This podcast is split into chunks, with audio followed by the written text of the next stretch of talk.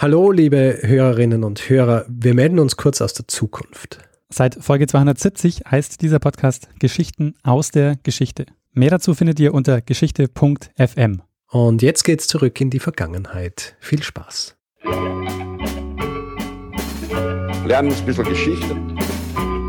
Lernen ein bisschen Geschichte, dann werden Sie sehen, Herr Reporter, wie das sich damals entwickelt hat. Wie das sich damals entwickelt hat. Hallo und herzlich willkommen bei Zeitsprung, Geschichten aus der Geschichte. Mein Name ist Daniel. Und mein Name ist Richard. Ja, wir sind zwei Historiker und wir erzählen Woche für Woche eine Geschichte aus der Geschichte. Diese Woche sind wir bei Folge 79. Äh, für alle, die dieses Format noch nicht kennen, wir erzählen meistens abwechselnd eine Geschichte.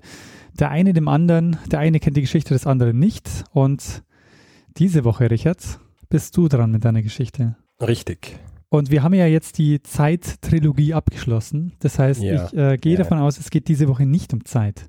Ja, äh, wir äh, befinden uns ja hier bei Zeitsprung, deswegen äh, geht's äh, nicht um die Zeit wie in, den, äh, in der Zeit-Trilogie, aber es geht natürlich um eine bestimmte Zeit. Ja, also ist die Geschichte, die ich erzähle, spielt in einer bestimmten Zeit und interessanterweise zieht sich das dann äh, quasi die, der Einfluss dieser Geschichte zieht sich ähm, noch viel weiter, weitere Jahrhunderte, wie so oft, ja, haben ähm, kleine Dinge großen Einfluss, so wie diese Geschichte.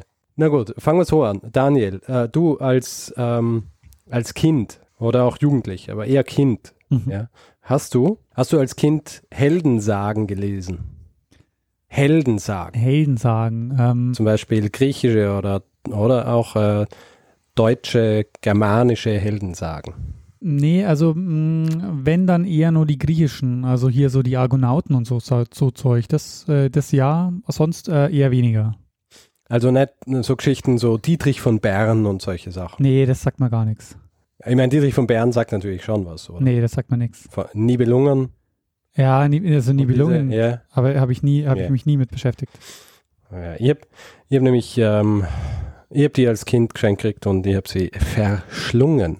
Ja. Mhm. Sie großartig gefunden. In diesen deutschen Heldensagen äh, gibt es eine Geschichte und diese Geschichte, äh, so wie viele diese Sagen, wie zum Beispiel Dietrich von Bern, der, dessen Geschichte ja basiert auf den Nibelungen, diese Geschichte, die ich jetzt erzähle, die ist, gibt's als Heldensage, aber basiert in Wirklichkeit äh, dann auf einer noch viel größeren Heldensage, wenn man so will, und die wiederum basiert wieder auf einer eigenen Geschichte. Und das werde ich heute alles erzählen. Da bin ich mal gespannt. Und zwar, äh, wenn ich jetzt einen Namen sage, aber nachdem du die Heldensagen nicht kennst, äh, ist die Wahrscheinlichkeit relativ gering, dass du äh, diese Geschichte schon kennst. Aber ich sage jetzt einen Namen und du musst mir sagen, ob du eine Ahnung hast, um was es geht. Ja? Okay. Und zwar, der Name ist Roland. Ah, Roland. Naja, ähm, nee, also sagt mir jetzt so nix. Sehr gut. Roland. Ähm, wir, wir fangen wir in der Gegenwart an und, und äh, handeln uns oder springen dann erst zurück. Es gibt ja heutzutage auch noch in vielen, äh, vor allem deutschen Städten und vor allem dort norddeutschen Städten, Statuen. Und zwar gibt's äh, Roland-Statuen. Zum Beispiel gibt's äh, eine sehr berühmte Roland-Statue in Bremen, ja, vor dem Rathaus. Warst du schon mal in Bremen? Äh, ja. Dann hast du sie vielleicht gesehen. Doch, ich, äh, jetzt wo du sagst, äh, kann ich mich sogar an diese Statue erinnern. Ja, okay. Mhm. Mhm. Und dieser Roland stellt eine ganz bestimmte Person äh, dar, nämlich den Roland. ja. Und ähm, ist eigentlich sinnbildlich für den Kaiser. Mhm. Und nicht nur einen Kaiser, sondern äh, den Kaiser schlechthin, Karl den Großen. Ah, mhm, okay. Ja. Also die, wer, wer dieses, wer den Roland so äh, im Kopf hat, also diese Art der Statue, es ist immer so äh, ein, ein Ritter, der äh, blankes Schwert in der Hand hält, Mhm. ja, also bloßes Schwert. Und ähm, die, diese Statue steht, äh, ist meist sinnbildlich äh, für, für die Stadtrechte, für die Unabhängigkeit einer Stadt, ja, auch so fürs Marktrecht. Mhm. Ja. Und ähm, wie wir nachher sehen werden, auch ähm, ein bisschen sinnbildlich für quasi die, den, den Schutz des Kaisers. Und ich springe jetzt gleich weiter von den Statuen zu der Person, die diese Statuen äh, inspiriert hat, werde dich aber jetzt noch ein bisschen auf die Folter spannen bezüglich einer anderen Sache. Und zwar ist es so, es hat auch in Hamburg äh, eine Roland-Statue gegeben. Es hat. Ja, die gibt's. Ja, gibt's aber nicht mehr. Okay. Und ich werde am Ende dieser Folge erklären, warum es den immer gibt. Okay. Aha. Damit du ähm, nicht irgendwie vor aussteigst, ja. Sondern dich immer freuen kannst drauf, dass ich, äh, dass ich diese Hamburger Roland-Statuen Geschichte auflöse. Ja?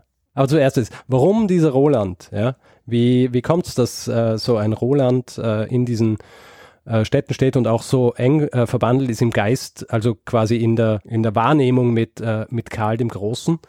Deswegen, weil seine Geschichte aus der Zeit Karls des Großen kommt. Roland ist äh, eng verknüpft mit der Geschichte Karls, beziehungsweise die Geschichte Rolands ist eng verknüpft mit der Geschichte Karls äh, des Großen. Und der Roland, äh, der zum Beispiel die äh, Roland-Statuen inspiriert hat und auch die Heldensagen, hat interessanterweise sehr wenig mit äh, dem realen Roland zu tun, den es äh, damals bei Karl dem Großen gegeben hat. Also den hat es Ja. wirklich gegeben. Den hat es den hat's wirklich gegeben, aber die ganzen Heldensagen etc. und äh, die, äh, so wie man den Roland, äh, wie er ihn heutzutage noch kennt, ja, äh, so wie man ihn kennt, ähm, das basiert auf einem Heldenepos, das äh, Anfang des 12. Jahrhunderts in Frankreich erschaffen wurde. Ja? Und zwar heißt dieses Heldenepos naheliegenderweise Chanson de Roland, also Rolands Lied oder Lied des Roland. Und dieses Chanson de Roland ist außergewöhnlich aus mehreren Gründen. Ein Grund ist, dass es äh, eine der, der ersten Arten der sogenannten Chanson de Geste ist. Also äh, Chanson de Geste ist, äh, könnte man einfach übersetzen als Epos, beziehungsweise als, als Heldenepos. Und das ist äh, so eine Art ähm, Gedicht, das äh, die quasi Heldentaten einer Person ähm, beschreibt. Und äh, das äh, Chanson de Roland, äh, Chanson, das Chanson de Roland beschreibt unter anderem die Heldentaten äh, dieses Roland, aber auch die Heldentaten äh, des äh, Karl, Karl des Großen. Mhm. Bevor ich jetzt äh, noch genauer darauf eingehe, warum dieses Ding geschrieben worden ist und warum es äh, Anfang des 12. Jahrhunderts geschrieben worden ist, obwohl äh, Karl der Große damals ja schon lange tot war, erzähle ich äh, einfach kurz einmal was zum Inhalt dieses Chanson de Roland. Oder äh, ich werde ab jetzt einfach immer Rolands Lied sagen, ja. Also dieses Rolands Lied und ähm, es ist jetzt ein bisschen schwierig, weil die, die Dinge, die im Rolands Lied passieren, sind angelehnt an die Dinge, die wirklich äh, oder die wirklich passiert sind. Also das darf man als Historiker natürlich gar nicht sagen, gell? Sind angelehnt an, äh, an das, was wir als die tatsächliche Geschichte kennen, aber ist eben nur angelehnt. Ähm, ich erzähle die Geschichte jetzt einfach mal ohne wahnsinnig viel zu erklären und werde ähm, dann einfach später ein bisschen entwirren, okay? Mhm. Also die Zeit ist ähm, für alle, die sich jetzt fragen, Karl der Große und so weiter, die Zeit ist äh, 8. Jahrhundert, Ende 8. Jahrhundert, nach der Zeitenwende natürlich, ähm, also Mittelalter, relativ frühes Mittelalter. Und ähm, Roland ist ein enger Vertrauter des, äh, des Karl des Großen, äh, ist äh, Heerführer Karls des Großen. Äh, und die, die Lage ist so, die Sarazenen haben äh, Spanien eingenommen im 8. Jahrhundert, Anfang des 8. 8. Jahrhunderts. Sarazenen ist ein anderer Name für Araber und quasi sinnbildlich für, für, ähm, für alle Muslime. Ja? Die haben tatsächlich wirklich Anfang des 8. Jahrhunderts Spanien eingenommen. Und in diesem äh, Chanson de Roland.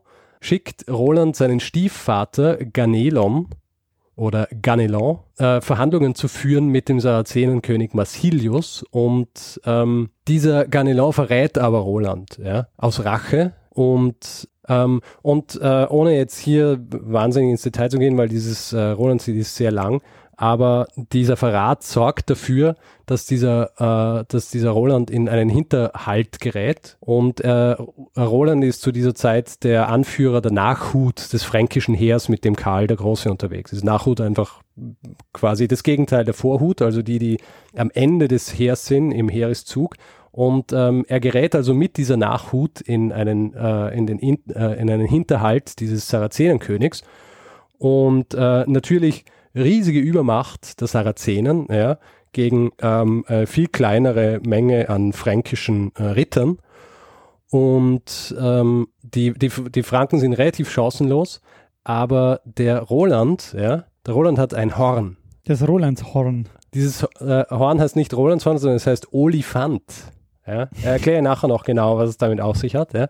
Auf jeden Fall, dieser Roland stößt in dieses Horn, um, äh, um Karl äh, darauf aufmerksam zu machen, dass die Nachhut angegriffen wird, ja? dass er in einen Hinterhalt gelockt worden ist und ähm, dass er in, zu diesem Zeitpunkt weiß Roland, er kann, äh, Karl kann ihn nicht mehr retten, ja, weil er kurz vorm Tod steht, ja.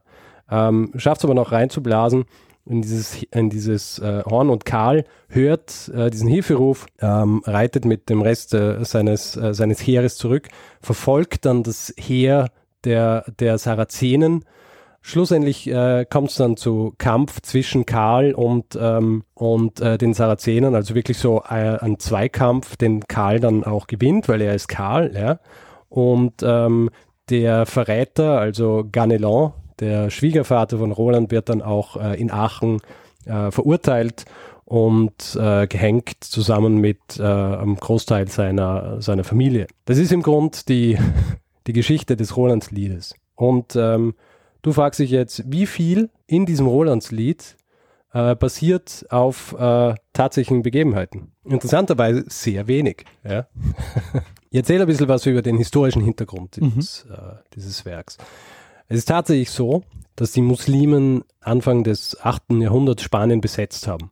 Und äh, äh, Karl der Große im Jahr 778 tatsächlich einen, eine Art ähm, Kriegszug nach Spanien unternommen hat. Äh, der Grund, dass er diesen Kriegszug unternommen hat, ist, äh, dass er von dem Statthalter von Saragossa, einem gewissen Sulaiman Ben al-Arabi, mehr oder weniger eingeladen worden ist, weil der hat sich ähm, verzürnt mit seinem eigentlichen Herrn, dem Emir äh, Abderrahman. Und er hat quasi Karl gesagt, komm und du kriegst Saragossa. Und Karl kommt, aber bis er dort ist, ja, hat sich äh, dieser Statthalter von Saragossa schon wieder mit dem Emir versöhnt und äh, Karl steht vor verschlossenen Toren, vor den verschlossenen Toren von Saragossa. Und du musst dir jetzt vorstellen, 778, äh, der Karl hat schon einige Feldzüge, Kriegszüge hinter sich. Ist es eigentlich nicht gewohnt, äh, von dannen zu ziehen, wenn, äh, wenn er irgendwo hinzieht, um äh, was zu erobern oder jemanden zu besiegen? Und äh, was er dann halt macht, ist, er belagert die Stadt. Äh, weil für ihn, und jetzt machen wir einen kleinen Exkurs zum Reich Karls des Großen, einfach mal grob, um äh, das einzusortieren, ja, für alle, die sich nicht ganz sicher sind, wo und warum das eigentlich alles passiert ist. Äh, Karl der Große, ein Frankenkönig, äh, 800 dann zum, äh, zum Kaiser gemacht. An Weihnachten. Ja, ja vom, vom Papst in Rom. Und ähm, Karl der Große, also quasi der Begründer, wenn man so will, des karolingischen Franken Frankenreichs, natürlich zu dem Zeitpunkt noch nicht karolingisch, weil es ja nach ihm benannt ist. Ist, glaube ich, schon mal vorgekommen in einer unserer Folgen. Mhm. Was davor ist, sind die, sind die merowingischen Franken, die sind auf jeden Fall schon mal vorkommen. Wer sich erinnert an die Geschichte mit Rauching, Leibeigenschaft, das war zur Zeit der merowingischen Franken. Und äh, das Reich Karls des Großen zu diesem Zeitpunkt ist schon relativ, also ist, äh, hat eine ziemliche Ausdehnung. Also es geht wirklich so von, es, er hat dann einen äh, kleinen Streifen äh, des heutigen Spaniens, ja, hat er.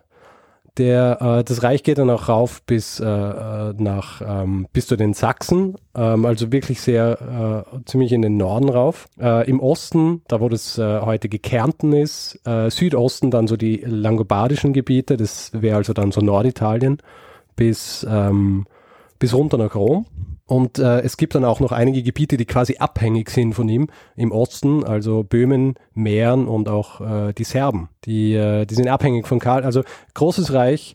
Und ähm, die Tatsache, dass er nach, äh, nach Spanien zieht in diesen Kriegszug, äh, ist in erster Linie auch, um diesen kleinen Streifen der spanischen Mark, wie man das nennt, ähm, zu sichern. Ja? Und ähm, sich äh, also hier so quasi die Möglichkeit schaffen, das ein bisschen auszudehnen. Ja. Er ist dann jedenfalls in Saragossa und er steht vor verschlossenen Toren und er besetzt also diese Stadt. Es läuft aber nicht wahnsinnig gut, weil die, äh, äh, die Bewohner von Saragossa sind nicht wahnsinnig beeindruckt davon. Und ähm, es sorgt dann halt relativ schlechtes Wetter und auch Krankheit, wie es so oft passiert in so Lagern, wenn, wenn was belagert wird sorgt dafür, dass ähm, diese Belagerung dann schlussendlich aufgegeben werden muss. Also wie gesagt, ähm, äh, Krankheit, äh, Versorgungsprobleme auch. Ja. Wie oft, wenn du mit einem großen Heer unterwegs bist, brauchst du natürlich viel Essen und so weiter und ähm, irgendwann nach einigen Monat hast, Monaten hast du natürlich auch die angrenzenden Gebiete ähm, irgendwie leergeräumt. Und äh, er gibt dann diese, diese äh, Belagerung auf und das ist natürlich eine gewisse Schmach für den, für den Karl. Besonders weil er mit so einem großen Heer dort war und das Heer ist, muss dann unverrichteter Dinge abziehen. Und dann macht er was, das ähm, für einige in seinem Heer relativ äh, folgenschwer sein sollte. Und zwar, ähm, er beschließt, ähm, die Stadt Pamplona zu, ähm, zu plündern bzw. freizugeben zur Plünderung. Und die Stadt Pamplona, ja, wie du weißt, Spanien, gibt es ja heute noch. Mhm. Ja, die Stadt Pamplona äh, zu diesem Zeitpunkt ist eine christliche Stadt. Ja? Ähm, es, äh, zu diesem Zeitpunkt noch nicht, aber später gibt es dann ein Königreich namens Navarra ähm, und äh, Pamplona wird dann äh, zu diesem Zeitpunkt äh, dann Kern äh, dieses Königreichs sein. Äh, ist als Karl dort ist, ist es ähm, wenn man so will, die Ostmark des christlichen Königreichs Asturien. Und das Königreich Asturien ist ähm, im Grunde entstanden aus rebellierenden äh, Basken, äh, nachdem äh, die Muslimen, äh, Muslime die ähm, äh, Spanien bzw. die Iberische Halbinsel erobert haben. Das heißt, ähm, für ihn als Christen eigentlich ähm, eine sehr schlechte Idee, sowas zu machen. Also, ich meine, generell ungut, aber äh, da er quasi äh, Christenheer, äh, eine christliche Stadt ähm, äh, plündern lässt, ungut. Ja? Und ähm, es wird auch tatsächlich so, also Pamplona wird geplündert, es wird äh, ziemliches Blutbad angerichtet und ähm, er zieht dann weiter mit seinem Heer und in dieser Nachhut dieses Heers, ja, nachdem sie Pamplona geplündert haben, ist tatsächlich ein gewisser Chruotland, den man dann später Roland genannt hat. Mhm. Ja. Und das läuft da so ab, ja. Er muss ja zurück über die Pyrenäen und äh, Einhard, ich weiß nicht, ob Einhard schon einmal vorgekommen ist in einem unserer ähm, Episoden. Nee, ich glaube nicht. Einhard ist äh, im Grunde der, der Chronist der Karolinger. Also Einhard hat ähm, ungefähr ein halbes Jahrhundert nachdem es passiert ist, hat er ein, eine, eine Chronik aufgeschrieben, die heißt äh, Vita Caroli Magni und äh, dort äh, schreibt er über die karolingischen Könige. Und er schreibt über diesen Vorgang, dass ähm, Karl also mit seinem Heer über die Pyrenäen zurückziehen will. Und das ist äh, dann halt relativ eng. Und äh, das Heer muss halt quasi in einer, ähm, in einer Kolonne entlang äh, dieser, dieser Wege ziehen. Und im Zuge dieser quasi Aufsplittung dieses Heers wird dann die Nachhut des Heeres angegriffen. Und äh, das sehr Interessante dabei ist, beziehungsweise das Wichtige auch, äh, ist, dass entgegen der Darstellung im Rolandslied äh, sind es in Wirklichkeit gar keine Sarazenen beziehungsweise Araber, sondern es sind in Wirklichkeit sind es Basken, die sich rächen dafür, dass Karl der Große Pamplona geplündert hat. Ah, okay. Ja. Mhm. Das heißt, diese äh, Basken greifen diese Nachhut an, sind ähm, im Gegensatz zu diesen, zu diesen Rittern, die hier auf ihren Rössern sitzen, äh, beladen und ähm, nicht bereit, irgendwie zu kämpfen, sind die, sind die Basken relativ ähm, in recht äh, leichte äh, Gewänder gekleidet, schnell, weil sie kennen sich im Gelände aus und innerhalb kürzester Zeit äh, äh, zerstören sie im Grund völlig diese Nachhut des fränkischen Heeres. Und ähm, interessanterweise auch dass äh, dieser Olifant, ja, der erwähnt wird mhm. in, äh, im Rolandslied und der dort äh, ziemliche Rolle spielt, ähm, der wird von Einhard äh, nicht wirklich erwähnt. Und äh, wenn du, äh, also es ist schade, dass du die, äh, diese Sage nicht gelesen hast. Ich weiß nur, dass äh, als ich es gelesen habe, ist es mir immer so im, äh, im Kopf geblieben, so dieser Olifant, den er gehabt hat, in den er geblasen hat, um, äh, um die Hilfe Karls bzw. des Rest des Heeres oder äh, zu zeigen, dass er Hilfe benötigt.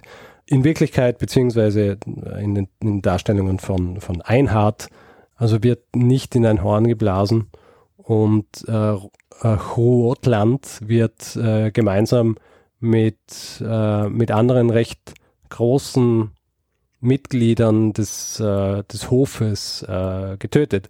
Zum Beispiel auch einem gewissen Eggihard, dem Truchsess der königlichen Tafel, oder Anselm, einem Pfalzgraf. Ja. Mhm. Äh, der Rotland, äh, also der Roland, ist ähm, ein Markgraf der Bretagne.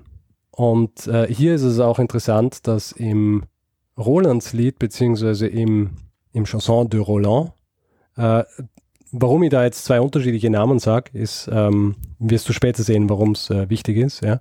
Ähm, in diesem Chanson de Roland, de Roland wird äh, der Roland nicht nur als so ein Markgraf oder so dargestellt, sondern wird sogar teilweise äh, in, in manchen Versionen dieses Liedes als ein Neffe Karls des Großen hingestellt. Mhm. Das heißt, die, äh, wie du an meiner Ausführung erkennen hast können, ja, die historische Basis für das Rolandslied ist, abgesehen davon, ja, dass dieser Kriegszug stattgefunden hat und dass äh, eine Schlacht stattgefunden hat, wo ein gewisser Roland zu Tode gekommen ist, eigentlich relativ frei erfunden. Mhm. Du fragst dich jetzt natürlich, warum? Ja, im 12. Jahrhundert erfindet jemand so eine Geschichte.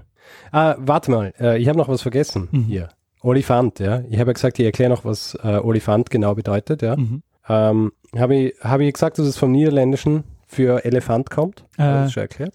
Nee, aber also dass da irgendwie mit Elefant drin steckt, das ja. ist gar nicht so un, äh, ist gar nicht so es, weit her. Äh, also es kommt vom Niederländischen für Elefant und im Grund äh, ist es ein Elfenbeinhorn. Mhm. Ja? Mhm. Und ähm, wichtig dabei ist, dass das zwar, es war relativ verbreitet im, im, im französischen, im französischen Raum, war aber die, also diese, diese Eigenschaft, die im, im äh, Rolandslied zugeschrieben wird, ja, dass du da reinbläst und es wird so ein, äh, so ein wahnsinnig lauter Ton, der dann über, über Kilometer Leute äh, anlocken kann, beziehungsweise einen quasi Hilferuf aussenden, der auch kilometerweit gehört wird, kann so nicht stimmen, weil so ein, so ein Horn im Grund äh, relativ beschränkte ähm, Reichweite gehabt hat. Aber die in der, in der Darstellung, zum Beispiel in dieser Chanson de Geste, also in diesen Heldenepen, werden nicht nur die Helden verklärt, sondern es werden auch die, äh, es werden auch diese Olifanten verklärt. Ja?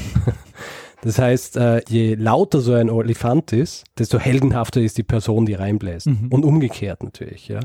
Und bei Roland ist es halt so, der ist quasi dieser, dieser strahlende Held, der gegen diese Übermacht des Sarazenen kämpft und er bläst in dieses Horn und äh, es stößt eben diesen, diesen extrem äh, lauten Ton aus, der dann dafür sorgt, dass Karl zurückkommt und die, äh, das Sarazenenheer äh, verfolgt. Und weil wir gerade davon sprechen, ja, äh, Verfolgen des Sarazenenheers, äh, laut Einhard, dem äh, Chronisten, hat Karl tatsächlich, beziehungsweise das Heer tatsächlich auch bemerkt, dass hier die Nachhut ähm, angegriffen und, ähm, und quasi vernichtet worden ist. Und laut Einhard war es aber viel zu schwierig, irgendjemanden zu finden, der quasi zuständig ist dafür, weil die äh, für, für diese, für diese, äh, für dieses Blutbad, weil die halt so schnell, wie sie gekommen sind, wieder, wieder gegangen sind. Und äh, es hat quasi niemand wirklich Rache äh, daran nehmen können, dass äh, hier diese Nachhut zerstört worden ist. Und interessanterweise so eine große Schmach, dass eben nur Einhard ungefähr ein halbes Jahrhundert danach davon äh, erzählt. Die Reichsannalen der Karolinger, die, die früher verfasst worden sind, erwähnen es in ihrer ersten Version nicht. Es gibt eine überarbeitete Version, wo äh, das Ganze dann erwähnt wird. Aber bevor Einhard drüber, äh, drüber schreibt, ähm, schreibt niemand drüber, dass das passiert ist. Auf jeden Fall, im 12. Jahrhundert wird dann dieses Chanson de Roland erstellt. Also es ist nicht klar, wer es wirklich äh, geschrieben hat. Es gibt einen gewissen Turoldus, dem es zugeschrieben wird, aber da ist auch nicht ganz klar, ähm, wer er ist, äh, weil er sonst nichts verfasst hat. Ja? Ähm, und ähm, es ist auch nicht ganz klar, ob er das Ganze vielleicht nur diktiert hat, aber nicht selber geschrieben hat. Und es gibt auch unterschiedliche Versionen. Ja. Es gibt heutzutage äh, gibt äh, einige Versionen, die noch übrig sind. Und das ist auch ein bisschen äh, Testament äh, oder Zeugnis der Wichtigkeit dieses Dokuments, dass es äh, eine der dieser mittelalterlichen äh, Quellen ist, die äh, eigentlich äh, in sehr vielen unterschiedlichen Versionen überlebt hat. Ja. Mhm. Äh, es gibt die, die berühmteste Version ist die und berühmteste und älteste ist eine, die es in Oxford gibt. Ähm, es gibt aber auch noch heutzutage sieben andere, also handschriftliche Versionen davon, zum Beispiel in Venedig oder in Châteauroux. Und ähm, die unterscheiden sich alle ein bisschen, ja, so ein bisschen in der verwendeten Sprache und auch so ein bisschen ähm, darin, mit welcher anderen Literatur zusammen sie gepackt äh, gefunden worden sind, mhm. ja, oder verbreitet worden sind. Also äh, sehr oft so gewesen, dass solche, solche Dinge nicht einfach so als ein Buch irgendwie rausgegeben worden sind und dann äh, hat man sich das so besorgt und hat gesagt, ja, oder irgendwo hingegangen und gesagt, ja, geben Sie mir einmal äh, das Rolandslied bitte, mhm. ja sondern da war es halt, die sind verbreitet worden, meist über, über, die, über die Klöster und dann eben zusammen mit anderen Schriften und so weiter. Mhm. Und ähm, was auch beim äh, Chanson de Roland was der Name ja auch schon sagt, äh, interessant ist, ist, dass man sich nicht ganz sicher ist, ob dieses Ding äh, in erster Linie mündlich tradiert worden ist oder ob es in erster Linie etwas war, was eigentlich ähm, aufgeschrieben weitergegeben worden ist. Mhm. Also, weil es ja schon heißt, Rolands Lied, da geht man davon aus, okay, es ist wahrscheinlich gesungen worden. Und es gibt in diesem, in diesem Chanson de Roland gibt's unterschiedliche Stilelemente, die darauf hindeuten, dass es höchstwahrscheinlich äh, eher mündlich tradiert worden ist. Das heißt, es hat irgendjemanden gegeben, der dann irgendwie an einem Hof oder sonst wo war und dieses Ding vorgetragen hat. Ja. Zum Beispiel ganz interessant, ein Stilelement ist äh, die Parataxe. Weißt du, was die Parataxe ist? Boah, das müsst ihr eigentlich schon wissen, gell? Das äh, kommt mir sehr bekannt vor. Apara heißt auf jeden Fall mal gegen. Das Gegenteil der, der Parataxe ist übrigens die Hypertaxe. Ach, ah. ja, Hypertaxe ist Oder die Hypo, Übertreibung. Hypotaxe. Äh, ihr erklärt es einfach, ja. ja. beziehungsweise auch unserem Publikum. Es ist, ähm, es ist im Grunde eigentlich so eine Aneinanderreihung von Sätzen, äh, verknüpft durch und, aber, oder oder auch einfach nur Beistriche.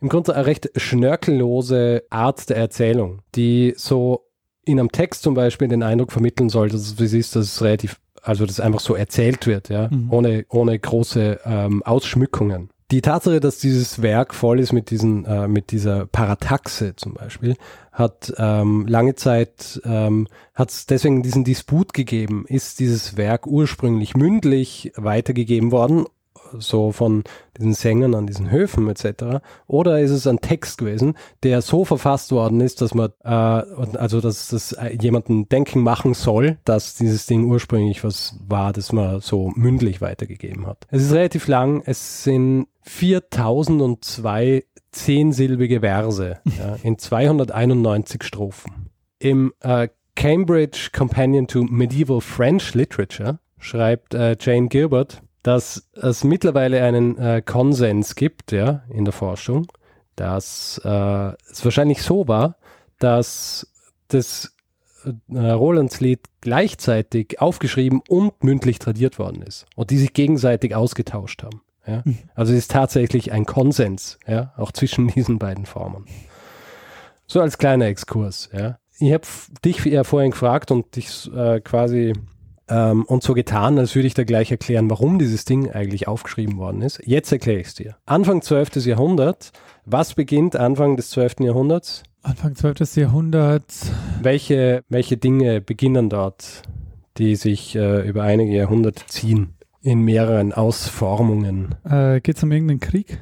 Ja, Kreuzzüge. Ah, Kreuzzüge. Mhm, okay. Es beginnen die Kreuzzüge, ja. Kreuzzüge gegen Muslime im Heiligen Land, ja. Mhm. Und äh, das erklärt natürlich dann äh, relativ schnell, warum dieses Roland-Lied in dieser Art und Weise, wie es geschrieben worden ist, so abweichend von dem, wie es eigentlich äh, vermittelt worden ist in äh, den Reichsannalen oder in äh, der karolingischen Chronik. Nämlich, weil es in erster Linie neben natürlich der Tatsache, dass es als äh, quasi Epos und, und poetisches Werk verfasst worden ist, ist es eigentlich ein Propagandawerk. Es ist ein Propagandawerk gewesen, um einerseits zu legitimieren beziehungsweise die Kreuzzüge im Bewusstsein der Leute zu legitimieren, als was das im Grund äh, ein, ein Kampf ist, der auch schon vor 350 oder 400 Jahren äh, bei Karl dem Großen passiert ist Mhm. und genauso äh, gefochten worden ist und äh, genauso auch durch jemanden wie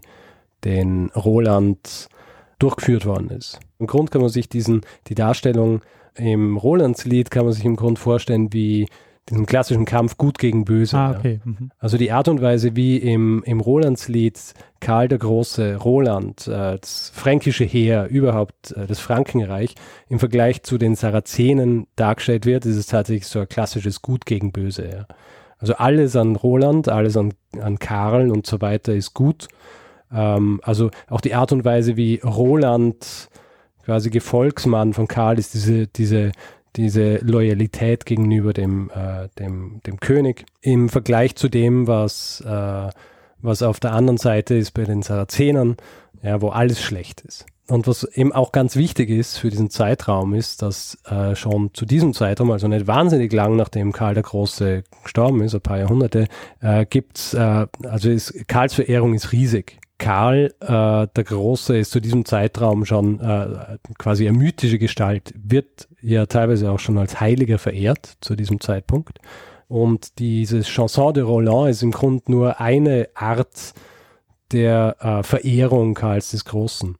Also äh, schlägt sich auch in, in der Kunst zum Beispiel nieder. Also es gibt zum Beispiel äh, Kirchenfenster in der Kathedrale von Chartres zeigen Karl den Großen und seine Heldentaten oder äh, das Portal des Doms von Verona oder auch natürlich der Karlsschrein in Aachen. Ja, ist ja kein Wunder, er war ja auch der Große. ganz genau. Äh, wichtig natürlich, ja. Äh, dieser Beiname, den hat er natürlich nicht gehabt, als er noch am Leben war. Ja. Später erst gegeben, wie, wie so oft. Und das hat auch nichts mit seiner Körpergröße zu tun. Äh, interessanterweise war Karl der Große tatsächlich äh, relativ groß Ja? für damalige Verhältnisse. Ja. Hm. Auf jeden Fall, äh, es ist verständlich, warum dieses Werk gemacht worden ist. Ja. Also Karl, äh, Karls Verehrung, die startenden Kreuzzüge, so ein bisschen die Legitimierung dieses Gedankenguts, indem man das Ganze ähm, zurückholt aus der Vergangenheit und sagt, ja, das ist alles so schon mal passiert, beziehungsweise ähm, auch bei Karl hat dieser Kampf zwischen Gut und Böse und so weiter stattgefunden. Ähm, und dieses äh, Chanson de Roland bleibt natürlich nicht in Frankreich. Ja? Also auch diese, ähm, dieser, dieser Mythos äh, eben auch wesen, wegen diesen ganzen Dingen, die enthalten sind. Also diesen Ehre und, äh, und Loyalität gegenüber dem König und, und all diesen Dingen, äh, wird dieses Werk natürlich auch übersetzt und im Jahr 1172 übersetzt ein äh, gewisser Konrad der Pfaffe das Ganze ins Deutsche. Ähm, interessanterweise zuerst äh, übersetzt es in, in Lateinische und vom Lateinischen dann ins, äh, ins Deutsche. Angeblich äh, hat er das Ganze äh, übersetzt für Mathilda, die Tochter von Eleonore von Aquitanien. Äh, jetzt hast du mich verloren, aber okay.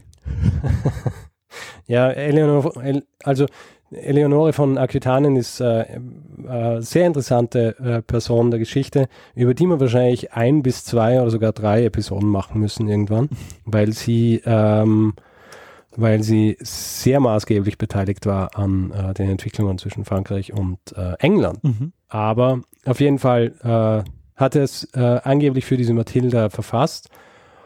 Und ähm, hier ist auch ganz interessant, ich weiß nicht, ob ich das, ich glaube, ich habe es vorhin erwähnt, dass, ähm, dass im Chanson de Roland gesagt wird, dass äh, Roland ein Neffe Karls des Großen war. Auch äh, Konrad der Pfaffe schreibt es in seinem Rolandslied.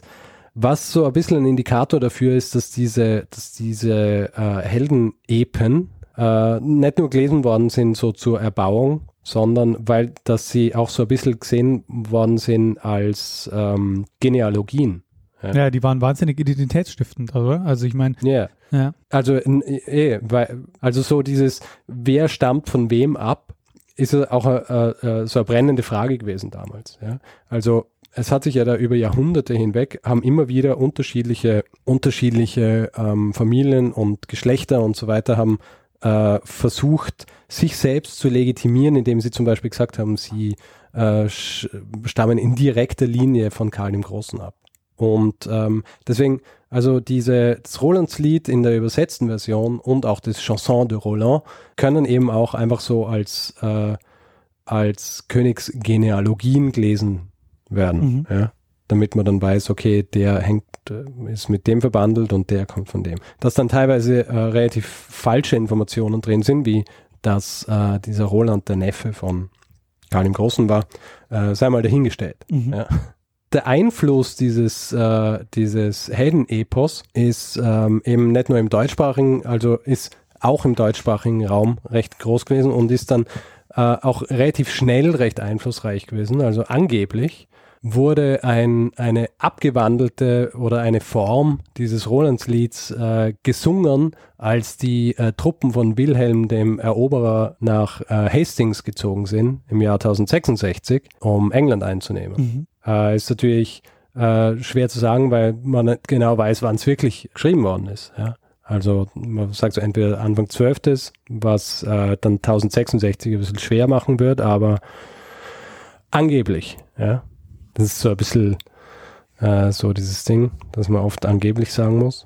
Ja. Yeah. In, äh, in dieser Zeit, ja. Weil es äh, schwierig ist, äh, irgendwie sich wirklich auf was verlassen zu können. Weil man halt vor allen Dingen nur diese Chroniken hat, ne? Eben, wo man auch dann nicht weiß, warum äh, ist was wie geschrieben worden.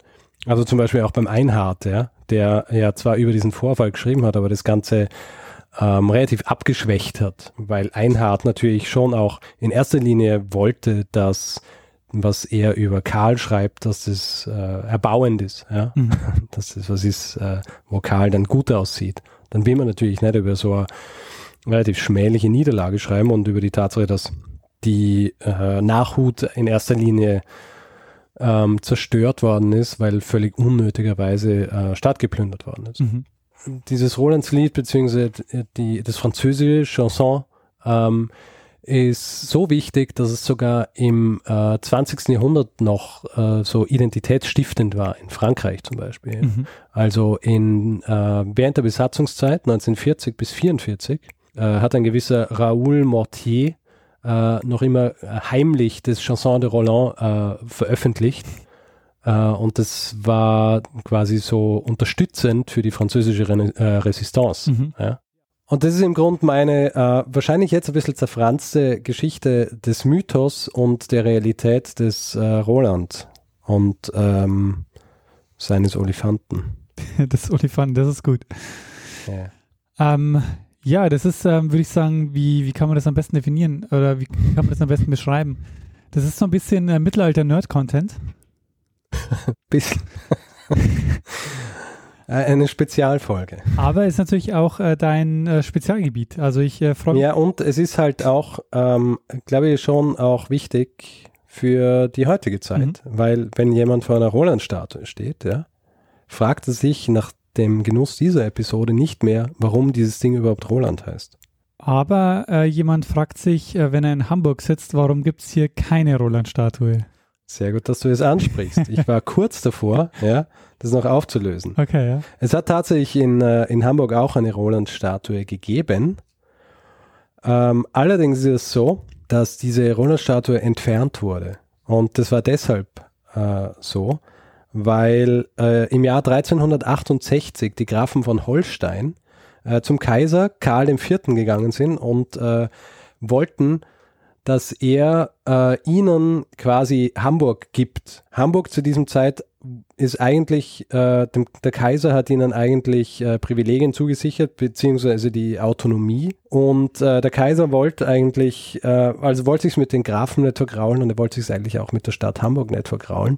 Und als die so zu ihm gesagt haben, äh, gib uns quasi Hamburg, hat er gesagt, wisst ihr was, ähm, ihr könnt euch Hamburg untertan machen, aber sie ähm, behalten weiterhin ihre Privilegien. Und dann haben sich die Grafen gedacht, hä? Was ist äh, völlig unsinnig, ja, weil das eine schließt äh, das andere aus. Und ähm, die Hamburger haben sich das Gleiche gedacht. Und äh, die Grafen haben dann gesagt, ja, okay, passt. Äh, das interessiert uns jetzt nicht mehr. Äh, haben die Verträge mit, mit Hamburg und so weiter äh, bestätigt und haben sich gedacht, okay, das war blöde Idee und wir lassen das. Die Hamburger allerdings äh, waren dann äh, so entrüstet über dieses äh, Urteil des Kaisers, mhm. ja, dem, der ja eigentlich, also sie sind ja eigentlich unter dem kaiserlichen Schutz gestanden und aus diesem Grund als sinnbildlich dafür, ja, haben sie ja auch den, äh, die Rolandsstatue in der Stadt gehabt. Mhm. Ja. Und weil sie so entrüstet waren drüber, haben sie dann ähm, wahrscheinlich nicht 1368, sondern ähm, einige Jahre später dann diese Roland-Statue einfach im Wasser versenkt. Mhm. Es gibt noch äh, ein kleines äh, Überbleibsel dieser Roland-Statue und zwar im Namen einer Straße, die Rolandsbrücke heißt. Mhm. Ja, in Hamburg, die in Wirklichkeit gar keine Brücke mehr ist und zwar deshalb, weil sie ursprünglich über einen äh, Fleet geführt hat, mhm. ja, der mittlerweile aber zugeschüttet worden ist. Mhm. Und ich habe auf oldmapsonline.org ja, mhm. äh, nachgesucht, äh, ja, wie das ausgeschaut hat damals. Weil die Rolandsbrücke, die gibt es ja, ja, die findet man auf Google Maps oder sonst wo. Mhm. Und habe das, ging, äh, hab das äh, miteinander äh, so verglichen. Und da sieht man tatsächlich, dass dort, wo jetzt die Rolandsbrücke drüber läuft, diese Straße, war tatsächlich eine Brücke über so einen äh, Fleet. Ja, da werde ich mal gucken, wo das ist und mal vorbeischauen. Ja. Ich werde äh, ich werd das äh, einfach verlinken dann in den Show Notes. Mhm. Und das ist ähm, ja die Geschichte des äh, Roland. Spannend, Richard. Äh, das finde ich super. Also, mein erstens freue ich mich immer, wenn du Geschichten machst zum Thema Mittelalter, weil du ja der Mittelalter-Experte bist und äh, Ähm, ich Wobei ich dazu sagen muss, dass äh, Karl der Große schon wieder nicht mehr mein, äh, ja, ja, mein Spezial das, das ist dann immer, das ist dann immer das so, ja eigentlich schon, aber ähm, und so, ähm, verstehe ich schon. Mich hat es auch ehrlich gesagt überrascht, dass du ähm, ja teilweise sehr wenig Mittelalter gemacht hast, weil ich damit gerechnet habe. Also ich habe das, äh, ich habe das halt deswegen auch so interessant gefunden, weil die, weil mein äh, quasi Kontakt mit Roland mhm. wirklich so in erster Linie aus diesen Heldensagen gekommen ist und ich halt erst relativ spät in meinem Leben äh, quasi die tatsächliche Geschichte äh, quasi gelernt habe, auf der dieses ganze Ding basiert und dann halt auch äh, gesehen habe, wie sehr. Und ich meine, es ähm, ohne jetzt hier irgendwie politisieren zu wollen, ja, oder einen zwanghaften Vergleich mit der Gegenwart herzustellen, aber äh, wie Dinge verzerrt werden, um sie zu Propagandazwecken zu missbrauchen, das äh, dürfte äh, auch heutzutage ganz gut sein, wenn man sich dessen bewusst wird. Ja?